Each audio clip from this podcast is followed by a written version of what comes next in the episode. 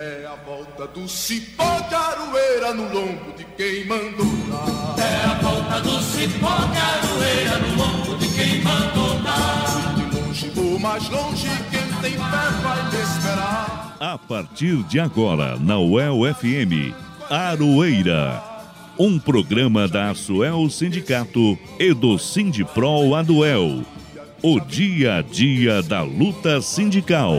Apresentação Elza Caldeira e Guilherme Bernardi.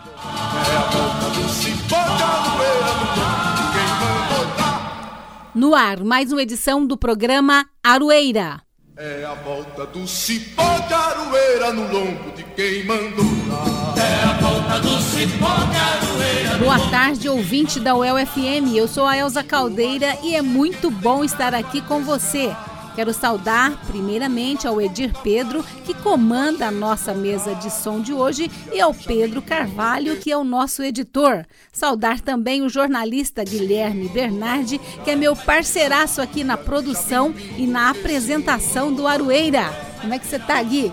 Tudo certo, Elza. Estamos retornando aqui com a edição de número 164 do programa Aroeira, que traz as informações dos trabalhadores e das trabalhadoras de Londrina e região. E antes de chamar os destaques de hoje, eu quero dizer para os ouvintes que foi muito triste na semana passada a gente não apresentar o programa. Daqui a pouquinho nós vamos trazer uma matéria especial explicando sobre o que aconteceu e dizer que já está tudo resolvido e que nós vamos permanecer com Aroeira aqui na UEL FM. E estamos muito felizes com isso. É, Elza, foi estranho, né? A gente estava até conversando sobre fechar uma semana sem produzir o Aroeira e como isso mudou a nossa rotina e foi estranho de um jeito ruim para nossa parte, né? Ficamos parecendo barata tonta, né, Gui? Exatamente. Então vamos aos destaques desta edição. Depois de uma semana sem programa, o Aroeiro está de volta à Rádio UFM. Entendo o que aconteceu e as implicações do período eleitoral para a continuidade desse informativo sindical. Sindicatos, partidos democráticos e movimentos sociais realizam ato contra a violência política. Protesto denominado Chega de Ódio, Somos pela Paz exige justiça para o sindicalista Marcelo Arruda, assassinado há uma semana enquanto comemorava o seu aniversário de 50 anos. Escolas de Londrina sofrem com aumento de violência entre estudantes. Só no último mês foram identificadas pelo menos seis brigas entre alunos de escolas públicas de Londrina e região. Secretaria de Educação não estabelece políticas para o combate à violência. E você não pode perder os nossos colunistas. Venâncio de Oliveira com a coluna Politizando a Economia e a Matula do Direito com o professor Reginaldo Melhado. Neste período eleitoral, o jornalista Fábio Silveira optou por não apresentar a coluna à parte aqui no Aroeira, mas o conteúdo estará disponível na seção Colunistas do Portal Verdade. O endereço é portalverdade.com.br. Tudo isso agora aqui no Aroeira. E vamos às notícias.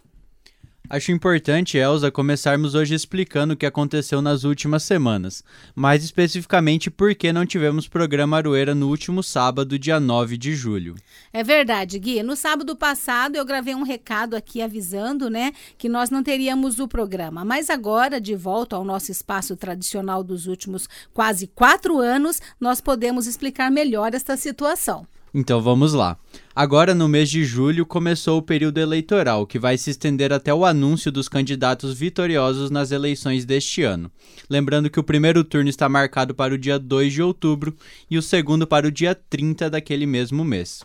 Por isso, a Secretaria de Comunicação Social e da Cultura do Paraná divulgou uma cartilha com as instruções e procedimentos para adequação da comunicação estadual a este período. Quem explica para a gente um pouco sobre a cartilha e seus objetivos é o Maurício Toledo, que é assessor jurídico da Asuel Sindicato. Então, a cartilha produzida pela Secretaria da Comunicação Social e da Cultura do Governo do Estado do Paraná com instruções e procedimentos para adequação da comunicação estadual durante o período eleitoral, ela tem por finalidade é, orientar algumas ações é, permitidas e ações não permitidas durante o período eleitoral. No geral, é, é uma cartilha que traduz a legislação eleitoral propriamente dita e tem por final a qual, né, melhor dizendo, tem por finalidade é, não desequilibrar o pleito eleitoral, de forma que um candidato ou um partido se utilize da estrutura do Estado para promoção nas eleições ou para prejuízo de outros candidatos. É, no geral, a cartilha não traz inovações ou questões é, muito complexas. Óbvio que tem alguns pontos que podem ser questionados, como a retirada completa de todas as redes sociais é, das secretarias do Estado durante o período eleitoral.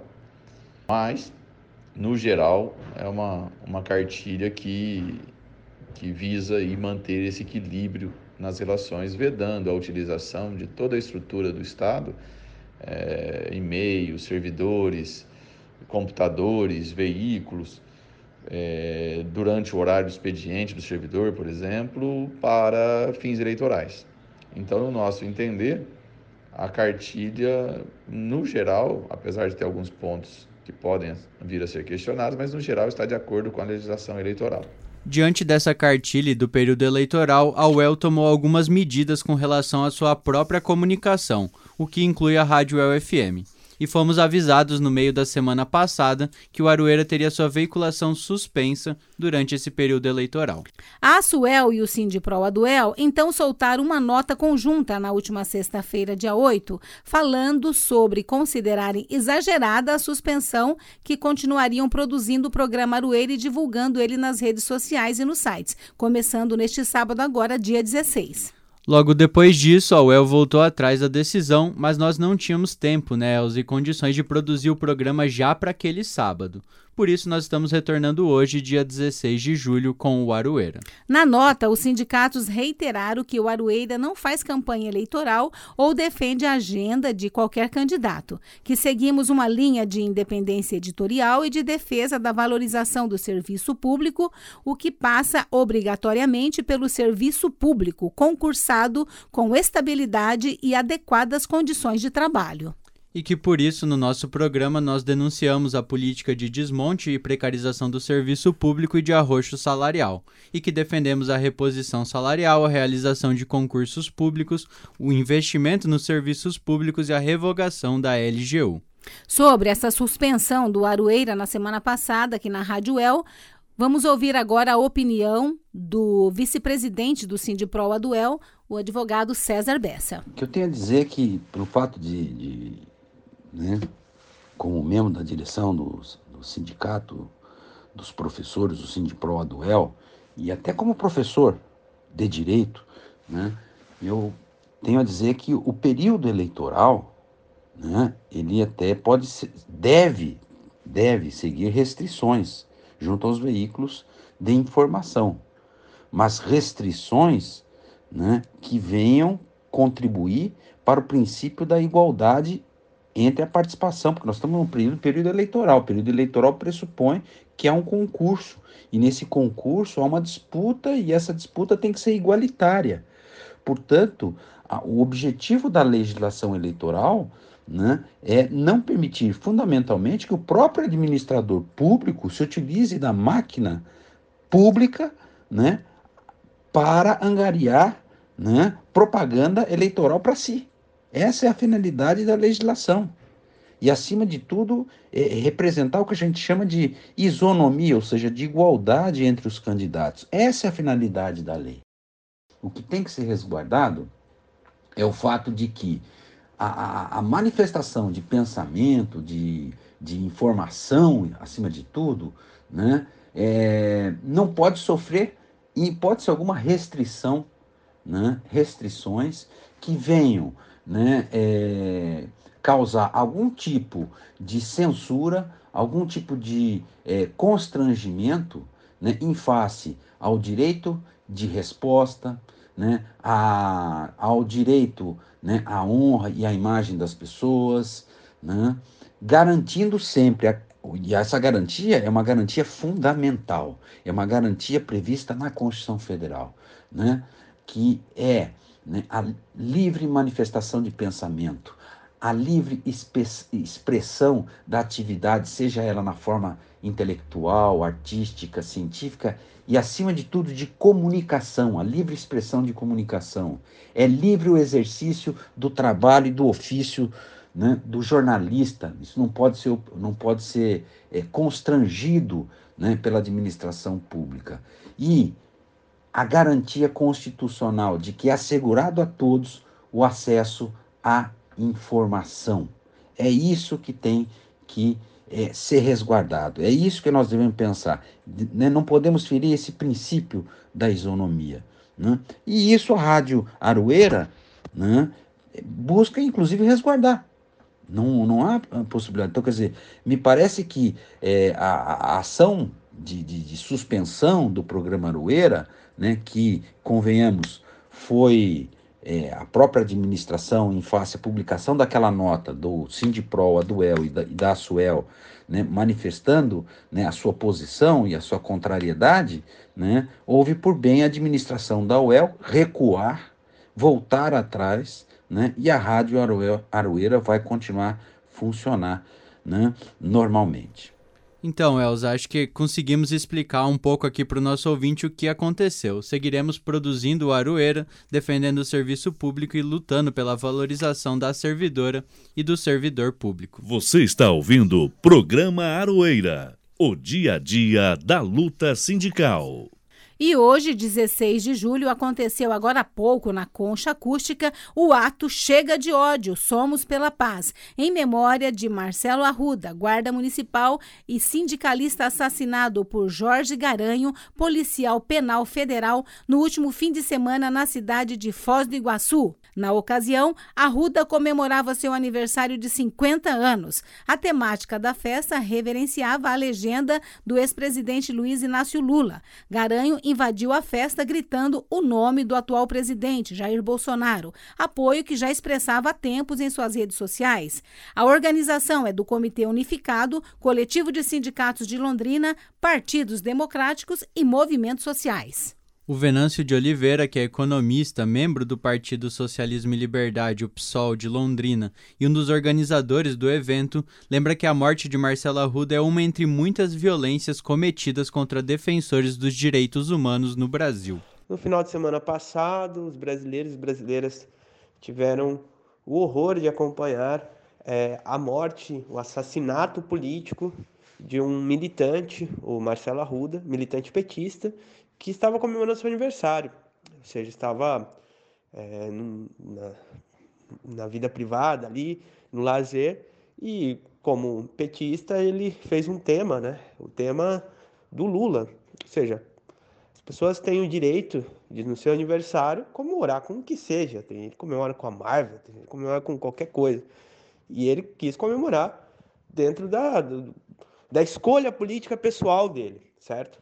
Mas uma pessoa, um bolsonarista, que não respeita a escolha pessoal, não respeita a escolha de ninguém, é, num ato de crueldade, violência e irracionalidade, é, invadiu a festa é, do Marcelo e tentou assassinar as pessoas que estavam ali. O Marcelo foi no ato heróico, é, já baleado, foi e revidou, né? é, para impedir com que ele matasse as outras pessoas. Mas ele levou o tiro primeiro, gente. Marcelo Arruda foi assassinado, ele levou um tiro primeiro. Bom, é, nesse sentido, a, o ato, essa escalada de violência, a gente tem que dizer um basta. As pessoas têm o direito de escolha política.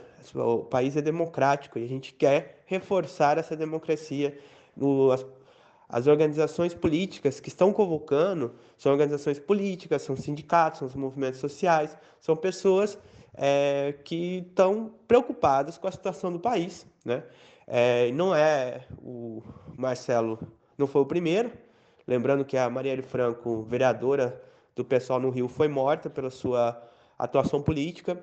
É, dom, o, os indigenistas é, também foram mortos por defender os direitos dos indígenas e também é político, entre outros assassinatos que estão havendo no país e perseguição também de pessoas por terem uma posição política. A mesma ideia do Venâncio também é compartilhada pelo Laurito Filho, que é diretor de informações do Sindicato dos Bancários de Londrina e região. Para ele, o mundo todo tem atravessado um momento muito difícil de intolerância aos que pensam diferente. Sou o Laurito Porteira Filho, diretor de formação dos Sindicatos Bancários de Londrina e região. Atualmente nós passamos um momento muito complicado né, conjunturalmente, não só aqui no Brasil, no mundo inteiro. Nós estamos vendo aí atos de intolerância contra as pessoas que pensam diferente. Né? Então, a importância de ter uma manifestação, além de fazer a homenagem a uma pessoa que faleceu né, numa situação de extrema violência, né, uma, uma manifestação de intolerância né? Em pleno século XXI, nós já passamos por períodos piores, mas no século XXI ainda tem essa intolerância toda, um ato violento como foi, e também lembrar as outras pessoas que morreram na mesma situação. Né? Nós estamos vendo aí ao redor do mundo acontecendo, o Shinzo Abe acabou falecendo, assassinado também, nós tivemos o atentado que ocorreu lá nos Estados Unidos, depois da eleição nos Estados Unidos, onde o Trump foi derrotado. Nós temos aqui assassinatos de vereador, de políticos, né, em campanha ou já eleitos, e também intolerância contra pessoas que manifestam sua, suas posições políticas. Então nós não podemos né, deixar isso passar em branco, nós precisamos pedir novamente às pessoas que nós somos civilizados, que nós temos o direito democrático de nos manifestarmos as nossas opiniões e que a gente tem que ser respeitado por isso, apesar das contradições que lados podem ter, mas a gente tem o direito democrático de nos manifestarmos e sermos respeitados, desde que isso não ofenda ninguém no seu direito. E se isso acontece, existem os caminhos legais e civilizados para serem feitas as tratativas. Não precisa ninguém pegar uma arma, seja ela de fogo ou branca, e ir lá e matar a pessoa. A Letícia Freitas, que compõe o Levante Popular da Juventude, atual gestão do Diretório Central dos Estudantes, o DCE aqui da UEL, lembra um pouco sobre a divisão na política brasileira e as consequências dela. Então, o caso do assassinato do Marcelo em Foz do Iguaçu, ele não é um caso isolado. Ele faz parte dessa tática da extrema direita. É... São exemplos de casos semelhantes e de violência política, né?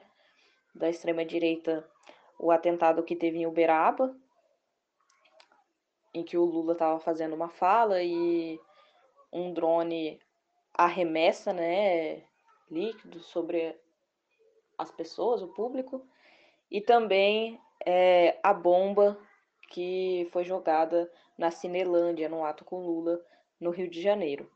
Além disso, a gente tem como exemplos nas eleições de 2018 o assassinato da Marielle Franco e do mestre Moa.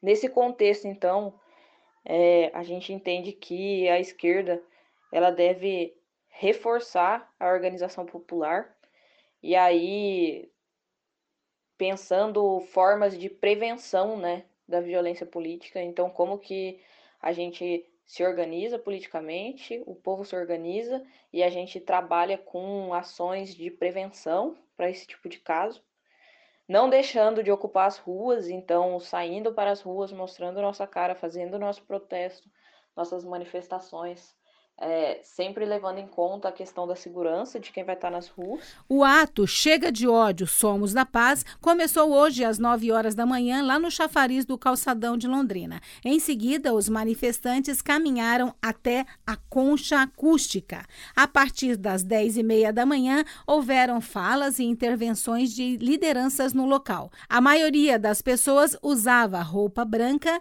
e carregava faixas e cartazes contra a violência política. Na semana que vem, nós traremos aqui no Arueira a cobertura completa sobre este evento tão importante, né? Foi organizado pelo Coletivo de Sindicatos de Londrina, pelo Comitê Unificado, Partidos Democráticos e também movimentos sociais da cidade. Importante, né, Gui, ter marcar. Você sabe que é, hoje, sabadão, é, o Brasil inteiro né, as maiores cidades do Brasil marcaram atos para marcar essa questão, esse protesto né, pela morte do Marcelo Arruda, né? É verdade, Elze. É importante que Londrina também faça parte desse movimento, né?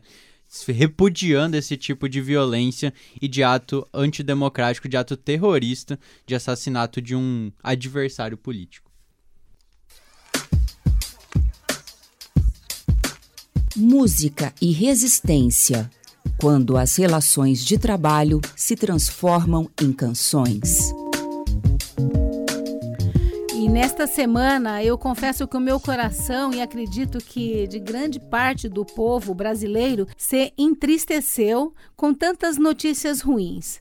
O que fazer quando vemos o Congresso Nacional aprovar um orçamento para o ano que vem que retira mais recursos da educação? O que fazer quando vemos por meio de um vídeo, o Brasil inteiro viu um pai de família que acaba de apagar as velhinhas do bolo dos seus 50 anos, junto com a sua filhinha de 6 anos, sendo morto, assassinado, na frente da sua esposa, dos seus filhos, dos seus amigos. E tudo isso uma violência causada pela intolerância política. Em meio a tantas tragédias, na terça-feira, no grupo dos sindicatos, o diretor da Asuel, Arnaldo Melo, surpreendeu a todos com a publicação de um vídeo do Michael Jackson. Isso mesmo, ouvintes, do Michael Jackson, com a música Heal the World, gravada em 1991. Em um trecho a letra diz: Se você se importa o suficiente com a vida, faça dele um lugar melhor, para você e para mim. Vamos ouvir a música com Michael Jackson, Heal the World.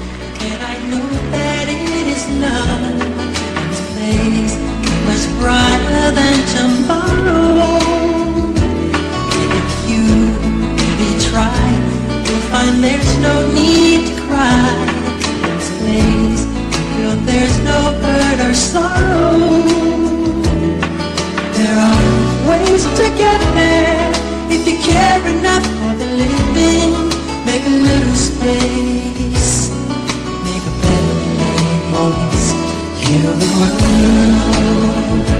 make it a better place.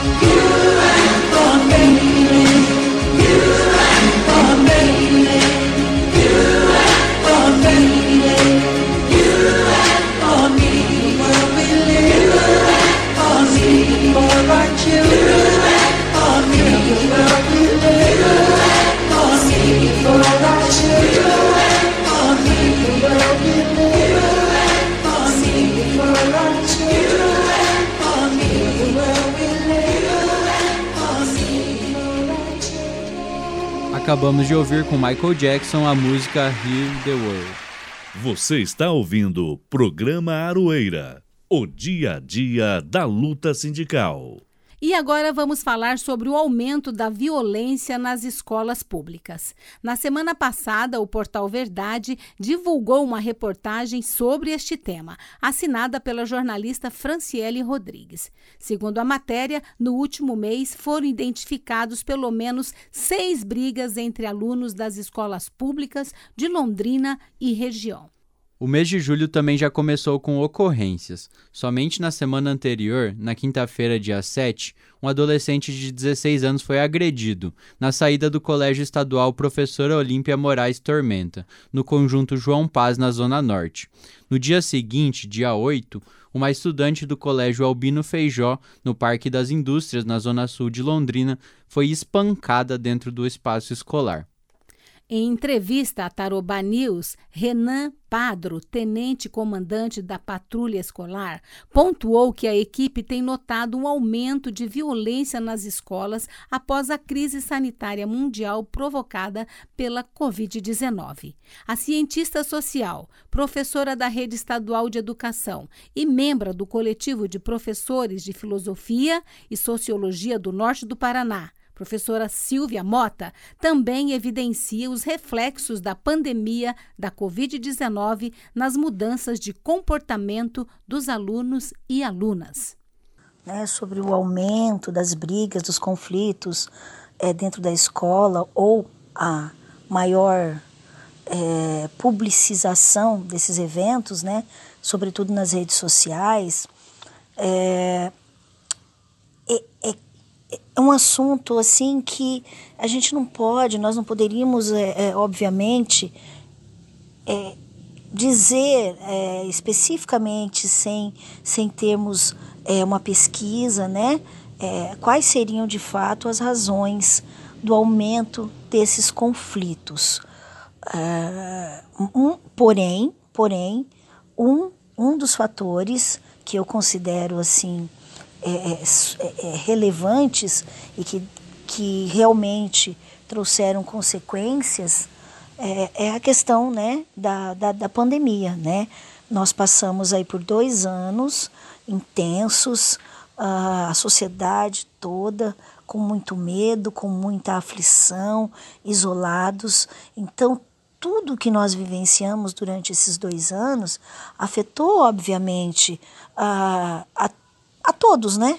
A todos, aos alunos, às famílias, a nós professores, e isso é fato.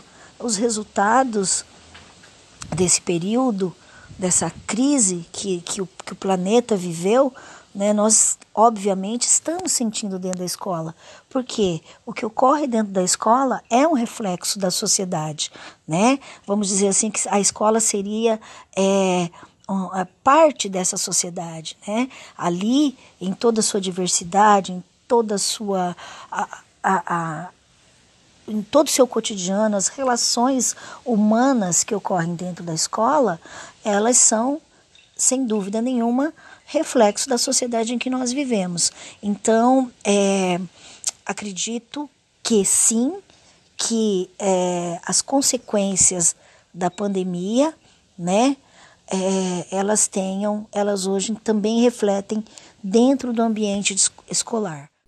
A professora destaca que, além do aumento dos conflitos, as consequências da pandemia na educação podem ser vistas em outros aspectos do cotidiano escolar, como a defasagem de aprendizagem e o comportamento dos estudantes que estão mais dispersos em sala de aula.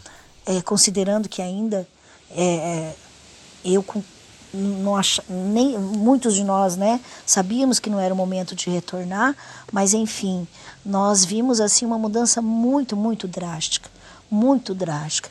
A defasagem de ensino, né, muito grande, uh, o comportamento dos alunos, sabe, os alunos estavam, em alguns casos, a gente observava meio que dispersos, é como se eles não estivessem ali sabe? É, assim, foi muito marcante e, e aos poucos agora, eu acredito que ainda demore, né?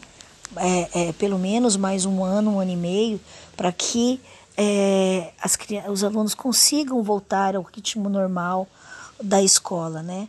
Mas, sem dúvida, sem dúvida, é, as consequências, elas ficaram muito marcadas dentro do ambiente escolar, muito. No início deste mês, um monitor do Colégio Professor Francisco Villanueva, localizado na cidade de Rolândia, foi flagrado dando uma gravata em um estudante para retirá-lo do pátio. A violência foi gravada e o vídeo viralizou nas redes sociais. A justificativa é de que o homem tentou intervir em uma briga entre dois alunos, motivado simplesmente por causa de uma blusa. A escola é do modelo cívico-militar. A professora Silvia Mota, que leciona nessa escola, pondera que a transformação dela em cívico-militar não trouxe mudanças significativas que possam explicar o crescimento dos conflitos.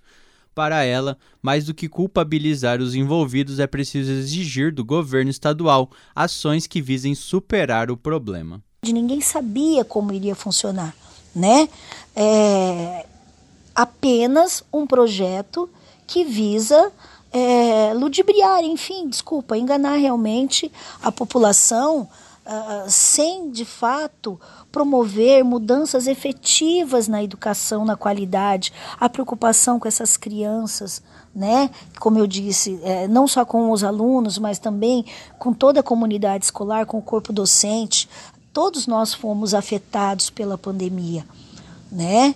É, então esse olhar, esse cuidado, o governo do estado não teve, não teve nem durante a pandemia, quando do enfrentamento, né, com as aulas é, é, remotas, sem, sem, sem considerar, sem considerar as condições dos nossos alunos, né, de acessibilidade, de recursos para poder acompanhar essas aulas, né. Então um verdadeiro faz de conta para enganar a população, de um modo geral. Em nota, a APP Sindicato chamou atenção para o aumento das violências nas escolas em todo o Paraná. Os conflitos partem desde situações entre alunos, chegando a enfrentamento entre estudantes e até professores.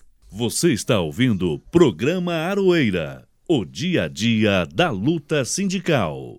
E agora quem está chegando aqui com a coluna Politizando a Economia é o Venâncio de Oliveira. É com você, Venâncio.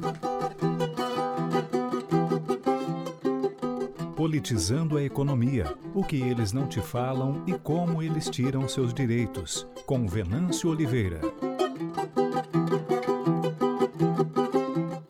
Política paliativa no caso do preço dos combustíveis retira direitos, mas não resolve o problema de fundo.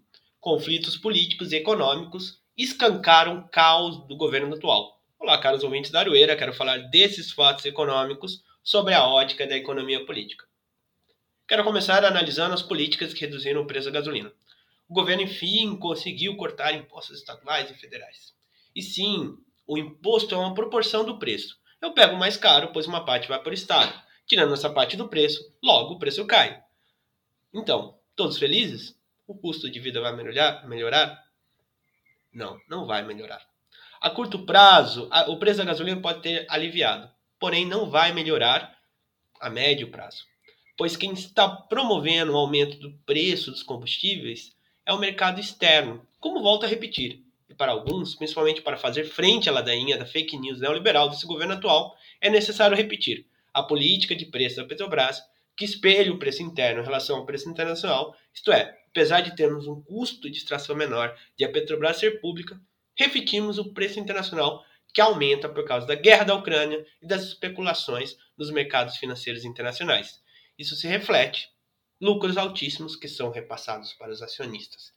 Como o custo é baixo, pois os custos não são os mesmos que os internacionais do preço total, sobra bastante para alguns poucos. E quando você corta o imposto, estamos falando de cortar repasse para saúde e educação nos estados e municípios, por exemplo.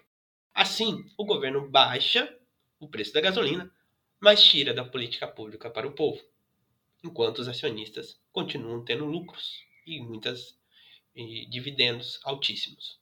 E pior, o preço internacional vai continuar aumentando, seja porque a guerra não acabou ou porque o dólar está instável. Por que ele está instável? Porque a economia brasileira está totalmente à deriva. Vivemos da exportação de recursos naturais, de carne, de comida. Isto é, altamente frágil. Desnacionalizamos nossa indústria e o mercado interno está fraquíssimo no que tange ao consumo de bens duráveis, geladeiras, etc. Isto é, é um espelho dessa depressão salarial, da informalidade, da precarização no mercado de trabalho. De fato, os serviços melhoraram, pois as pessoas voltaram às ruas e a economia estava muito deprimida nesse ponto. Não foi uma melhora substantiva. Muitos bares fecharam e alguns poucos reabriram. Mas pergunto para os ouvintes: quem está fazendo grandes planos de compras quando o leite está muito caro? E essa economia frágil, de uma espiral inflacionária, porque exportamos recursos naturais, se mandamos muito para lá, temos pouco para cá. Está longe de produzir o suficiente para dar estabilidade capaz de termos reservas internacionais que garantam uma estabilidade no dólar. A especulação na bolsa de valores é altíssima e como os investidores investem menos na produção, eles ganham em tirar e pôr, em esperar valorizar um ativo e depois vendê-lo. Isto é, quando eles vendem, eles voltam aos seus países e compram dólares e desvalorizam o real, principalmente quando a guerra ameaça do mundo, o mundo de recessão. Aí o dólar fica ainda mais alto e o preço do gás também, apesar de o governo ter retirado o imposto. E na medida que conseguimos exportar muita soja no período, no outro não, pois é um produto sujeito às intempéries do mercado externo e à especulação. E esse governo, que tornou o país uma fazenda, que está extorquindo a população e com nossas riquezas, seja petróleo ou comida, faz a riqueza de uns poucos, gera o quê? Gera uma situação sustentável de violência. Por mais que as inúmeras violências que, os, que o brasileiro e a brasileira vem sofrendo acabem invisibilizando o passado, fazendo-nos esquecer da morte dos indigenistas, precisamos resgatar a memória nesse país e fazer uma análise dos fatos de forma diacrônica. Isto é, entender os fios que as ligam.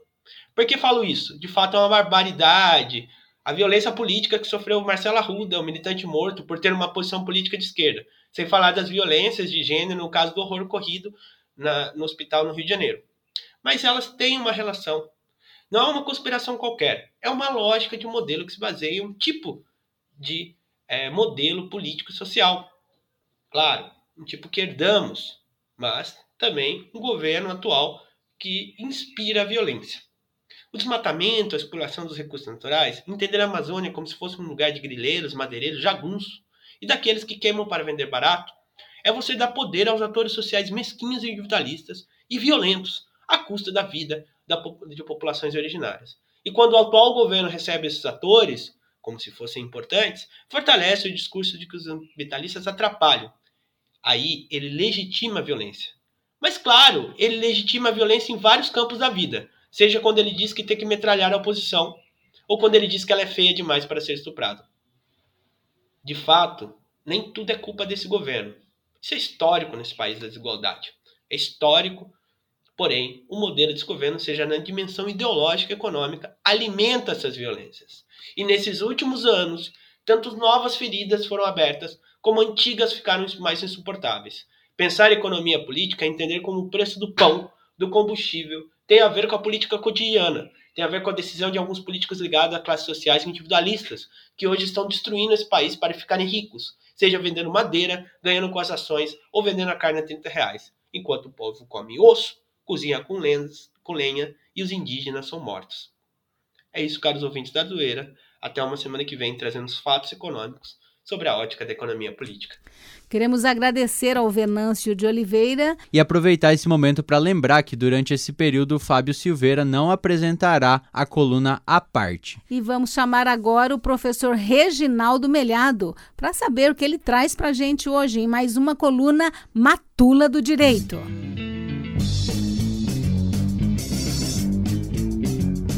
Matula do Direito coluna de crítica jurídica pelos caminhos e descaminhos do direito, com o professor Reginaldo Melhado. Olá, ouvinte da UEL-FM.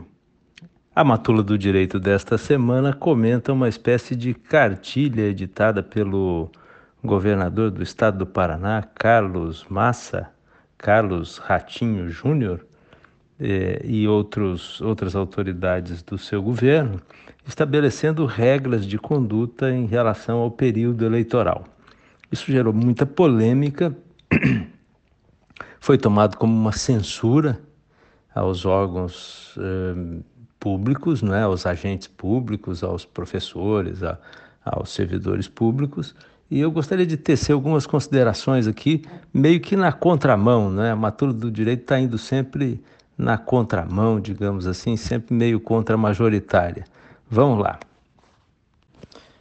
Bem, esse documento é extenso, é longo, é pormenorizado, trata de vários aspectos e ele tem é, regras muito positivas, na minha opinião. Ele proíbe, por exemplo, o pronunciamento do próprio governador do estado ou de outros é, é servidores, é, ocupantes de cargos de confiança, secretários de Estado, prefeitos e assim por diante. Enfim, servidores públicos que possam se envolver no processo eleitoral e se valer do poder de que dispõem, né, das suas atribuições, para interceder no processo eleitoral em favor deste ou daquele candidato. A cartilha do senhor governador Ratinho Júnior menciona, inclusive, que os servidores públicos estariam proibidos de se pronunciar em veículos de comunicação rádio, televisão, mídias sociais e assim por diante, no exercício de suas atribuições institucionais é, em favor de um ou de outro candidato. Então, essas manifestações desses agentes públicos deveriam ser restritas às suas atribuições institucionais, é, às questões de que trata, é, é da, que são da natureza da sua pasta, da sua, do seu cargo, do seu ofício público. Isso é ruim? Não, a rigor não. Evidentemente que essas pessoas, enquanto cidadãs, podem se manifestar publicamente em favor de quaisquer candidatos. Nós vivemos uma democracia, mas eles, elas não, não o devem fazer no exercício das suas atribuições. Inclusive o próprio governador, que sendo candidato à reeleição, né, continua exercendo o cargo. Né, e, portanto, viajando em avião oficial, em veículos oficiais, é, faz, visitando prefeitos é, e em atividade administrativa que muitas vezes se confunde com a própria campanha eleitoral. Então é muito importante que haja um documento delineando esses campos. Isso, na rigor, não é ruim. É, pelo contrário, até a gente deve torcer para que isso seja efetivamente cumprido. O curioso, quase assustador, foi a leitura que alguns servidores públicos fizeram desse documento, dessa cartilha do período eleitoral, especialmente nas universidades, né? porque as universidades, já, algumas delas já, inclusive a UEL, já se precipitou para eh, recolher dos, dos seus é, veículos de, de comunicação, do, dos sites, da, é, quaisquer manifestações que pudessem se caracterizar crítica ou elogio a este ou aquele candidato, a esta ou aquela ação administrativa, como se, de repente, a, a cartilha houvesse revogado a Constituição da República. Isso, naturalmente, não aconteceu. Né? Então, há, há, premissas que precisam ser compreendidas, que precisam ser tomadas na leitura é, dessa cartilha? Em primeiro lugar, as universidades são órgãos públicos independentes, autônomos, uma autonomia que já foi reconhecida pelo Supremo Tribunal Federal. Não é alguma coisa que o, o professor Reginaldo Melhado está afirmando aqui na, na Rádio El, ou que alguém escreveu num artigo Bequetrefe e publicou por aí em uma revista qualquer. Não, foi uma decisão do Supremo Tribunal Federal que reconheceu a autonomia dessas universidades. Isso é mais ou menos pacífico no mundo jurídico. As universidades públicas e privadas gostam de uma certa autonomia administrativa política, porque isso faz parte da própria essência da educação. A educação deve ser plural e, e não há educação possível sem ambiente democrático, sem troca de ideias, sem a possibilidade de que é, a, a, a, os concursos públicos, a escolha das da, da, dos programas e a forma como se é, constrói o próprio ato de educar seja, sejam abertos. Né? Então, uma coisa não tem nada a ver com a outra. A universidade continua sendo um espaço de debate. A rádio é, é um veículo de comunicação como qualquer outro. vai poder falar sobre as eleições, vai poder ouvir comentaristas, comentaristas que vão criticar ou que vão elogiar candidatos, como ocorre em qualquer outra rede de TV, de rádio e assim por diante. Se, se nós não permitirmos isso, nós vamos admitir que quem tem o dinheiro, que é dono de uma rede de comunicação privada como a poderosa Rede Globo, por exemplo, pode interferir no processo eleitoral. Aliás, fez isso historicamente, sempre fez isso a vida toda. E enquanto uma rádio pública, uma emissora é, que deve, deveria, que goza essencialmente da liberdade, por, por ser essencialmente plural, ficaria proibida no período eleitoral de quaisquer é, comentários sobre, sobre essa matéria. Evidentemente que não se trata de nada disso, a liberdade de pensamento e de manifestação do pensamento, a liberdade de imprensa, não estão revogadas pela cartilha, é, a, a autonomia universitária não foi jogada no lixo, a Constituição continua em vigor, a, a cartilha não revogou a Constituição, e a pior forma, a pior forma de leitura desses textos é a burocrática. Né? Aqui na UEL, a gente lamentavelmente precisa reconhecer que a administração começou andando mal, né? deu uma escorregada feia, porque já passou a ideia de que agora nós devemos ter, manter o silêncio no período eleitoral, nós não vamos comentar nada, é como se não tivesse ocorrendo, está tudo certo, a gente não discute política, como se a, a, política não fizesse parte da vida real, como se fosse possível separar as coisas, como se a unidade, é, como se é, esses fenômenos não fossem resultado de uma multiplicidade de fatores, não fosse a unidade da diversidade, como disse um, um importante filósofo do século XIX. É isso, até a próxima semana. Queremos agradecer a participação do professor Reginaldo Melhado por mais uma coluna Matula do Direito aqui no programa Arueira.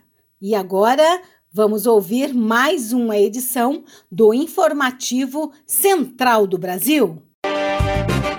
Salve, salve! Está começando o Central do Brasil desta sexta-feira, 15 de julho.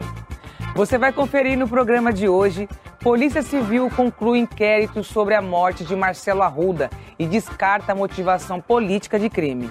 Na entrevista central, os detalhes sobre o ato pela paz e por justiça a Marcelo Arruda, convocado em Foz do Iguaçu. No Giro de Solidariedade, MST inaugura agroindústria de derivados de milho sem transgênico em Londrina, no Paraná. Continue aqui com a gente, eu sou a Pamela Carvalho e o Central do Brasil está no ar.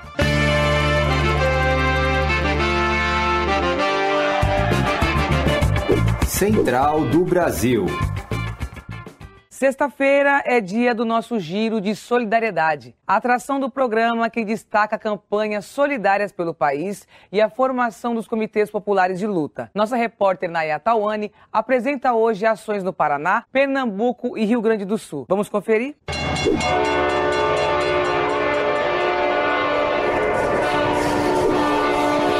Trilhos do Brasil.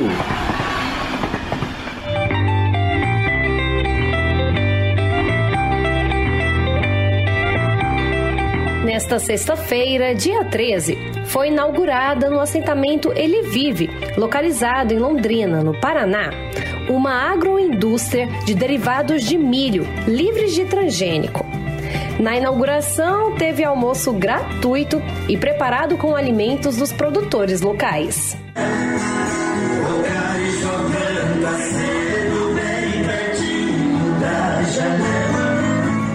A agroindústria terá capacidade de produzir 24 toneladas de milho por dia. Além de expandir a comercialização de fubá, canjica amarela e canjiquinhas xerém. Toda essa estrutura vai permitir a geração de renda e a venda de alimentos saudáveis, livres de agrotóxicos e com um preço justo e acessível, como explica Sandra Ferrer, da coordenação do MST. Estar aqui hoje, assentamento Ele Vive, inaugurando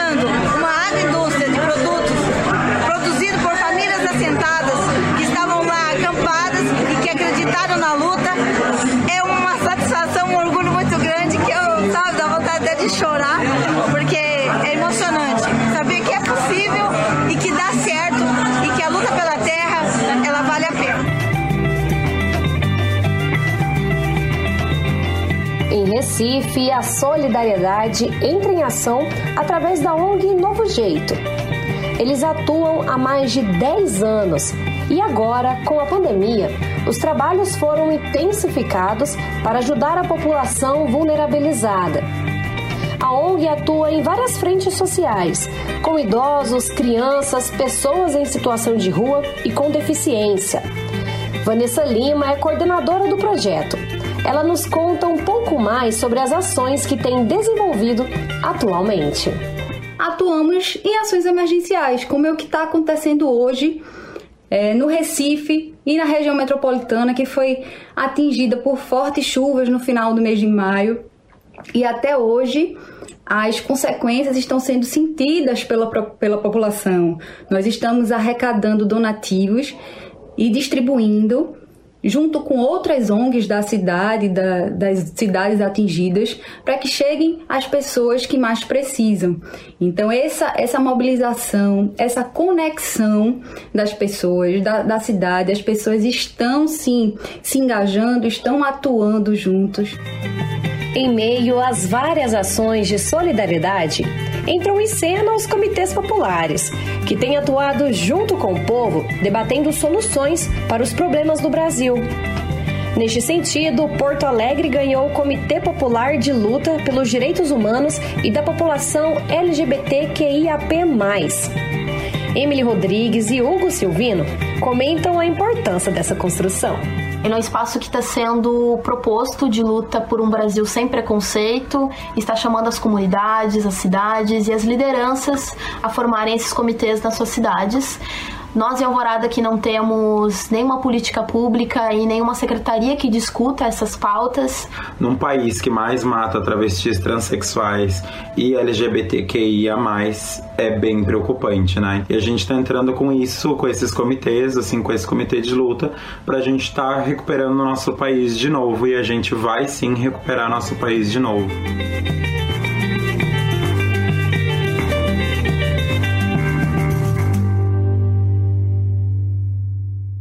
A Polícia Civil do Paraná concluiu nesta sexta-feira, dia 15, o inquérito sobre o assassinato do dirigente do PT, Marcelo Arruda. A delegada responsável pelo caso descartou a motivação política. Segundo a polícia, o crime teve motivação torpe. As investigações foram concluídas com menos de uma semana. Jorge Guaranho, responsável pela morte de Arruda, foi indiciado pelo homicídio duplamente qualificado. Em meio a este cenário, familiares e movimentos populares convocam para este domingo, dia 17, um ato pela paz por justiça a Marcelo Arruda em Foz do Iguaçu, no Paraná. Regina Cruz, da Frente Brasil Popular, apresenta detalhes do ato na entrevista central de hoje. Vamos conferir.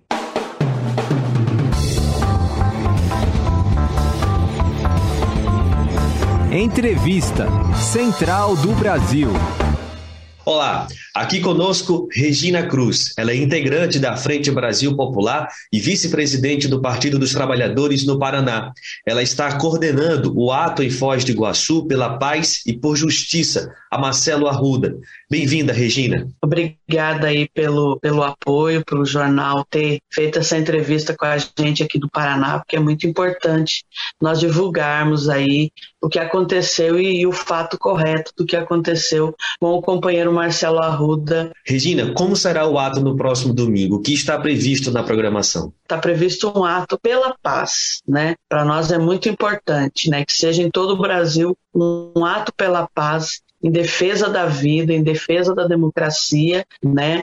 E que vai ser às 10 horas em Foz do Iguaçu, na Praça da Paz, temos uma equipe grande, não só sou eu na organização, mas na organização local lá também, de que teja, tenha pessoas do interreligioso, de várias religiões, né, de vários partidos políticos. Então a gente está fazendo com que, convidando, né, os companheiros e companheiras para estarem lá com a gente, que vão de branco, né? A ideia é que a gente, todos e todas vão de branco, camiseta branca, né? Para que a gente faça aí é, um ato indefeso defesa da democracia, em defesa da paz, principalmente nesse momento difícil que nós estamos passando, principalmente no estado do Paraná. Para nós é muito importante que a gente se levante, né, em defesa da paz, em defesa da vida, não há armas, né? Em defesa aí é, mais de mais livros, né? A gente defende que, que a gente não tenha arma no Brasil, porque isso aí só mata as pessoas, só é, leva a desgraça de várias famílias, como está sendo em Foz do Iguaçu. E cresce uma preocupação com a escalada da violência política no Brasil. Como o caso do Marcelo se insere neste contexto, Regina? Ali foi, foi com certeza, os dois não se conheciam mesmo, né? Eu ainda, eu sou amiga do Marcelo, né? Para mim ele era dirigente sindical, não só tesoureiro do PT, mas era sindicalista no sindicato dos servidores públicos de Foz do Iguaçu, filiado à, CUT, a Única dos Trabalhadores e das Trabalhadoras. Então, tudo que a gente viu é, lá é que foi uma violência política mesmo, né? Que isso é, não tinha como uma pessoa chegar num local So inóspito, um local escuro à noite é, e chegar já atirando nas pessoas. Né? Não, não tem motivo nenhum para fazer esse tipo de, de coisa num, num, local daquele onde só tinha famílias, crianças, né? Então é, é, é, muito difícil. Essa desculpa de fazer ronda não existe. Não vai fazer ronda num lugar daquele onde tem um chacreiro que fica numa portaria com um portão fechado. Né? Então, muito difícil fazer ronda num local daquele, por mais que ele fosse diretor de lá é, não tinha o hábito de fazer essas rondas. E quem quiser ouvir o programa, este programa ou as edições passadas, basta entrar nos sites dos sindicatos, nas plataformas digitais procurando por Aroeira ou também no portal Verdade. O endereço é portalverdade.com.br. É isso aí, Guilherme. Muito obrigada, Gui. Gratidão também ao Edir Pedro, que comandou a mesa de som de hoje, ao Pedro Carvalho, que é o nosso editor, ao Edir Pedro de novo como diretor da rádio, é o diretor-geral, e também ao Gerson Gurgel, que é o diretor de programação da UEL FM. É muito bom estar de volta aqui, Nels, e terminar mais uma edição do programa Aroeira. Mas vocês, ouvintes, continuem ligados aqui na programação da Rádio UFM, porque tem muita coisa boa pela frente. Um abraço a todas e a todos. Muito obrigada, Gui. Também quero deixar uma saudação especial aqui para você, querido e querido ouvinte. Muito obrigada pela sua audiência. Na semana que vem, a gente tá de volta com mais um Aroeira para você. Um forte abraço a todos e a todas e até lá. É a volta do cipó de aroeira no lombo de quem mandou dar. De longe ou mais longe, quem fé vai me esperar. A UEL FM acaba de apresentar Aroeira, um programa da Asuel Sindicato e do Sindipro Aduel. O dia a dia da luta sindical. A ponta do cipó, caroeira no morro de quem mandou dar.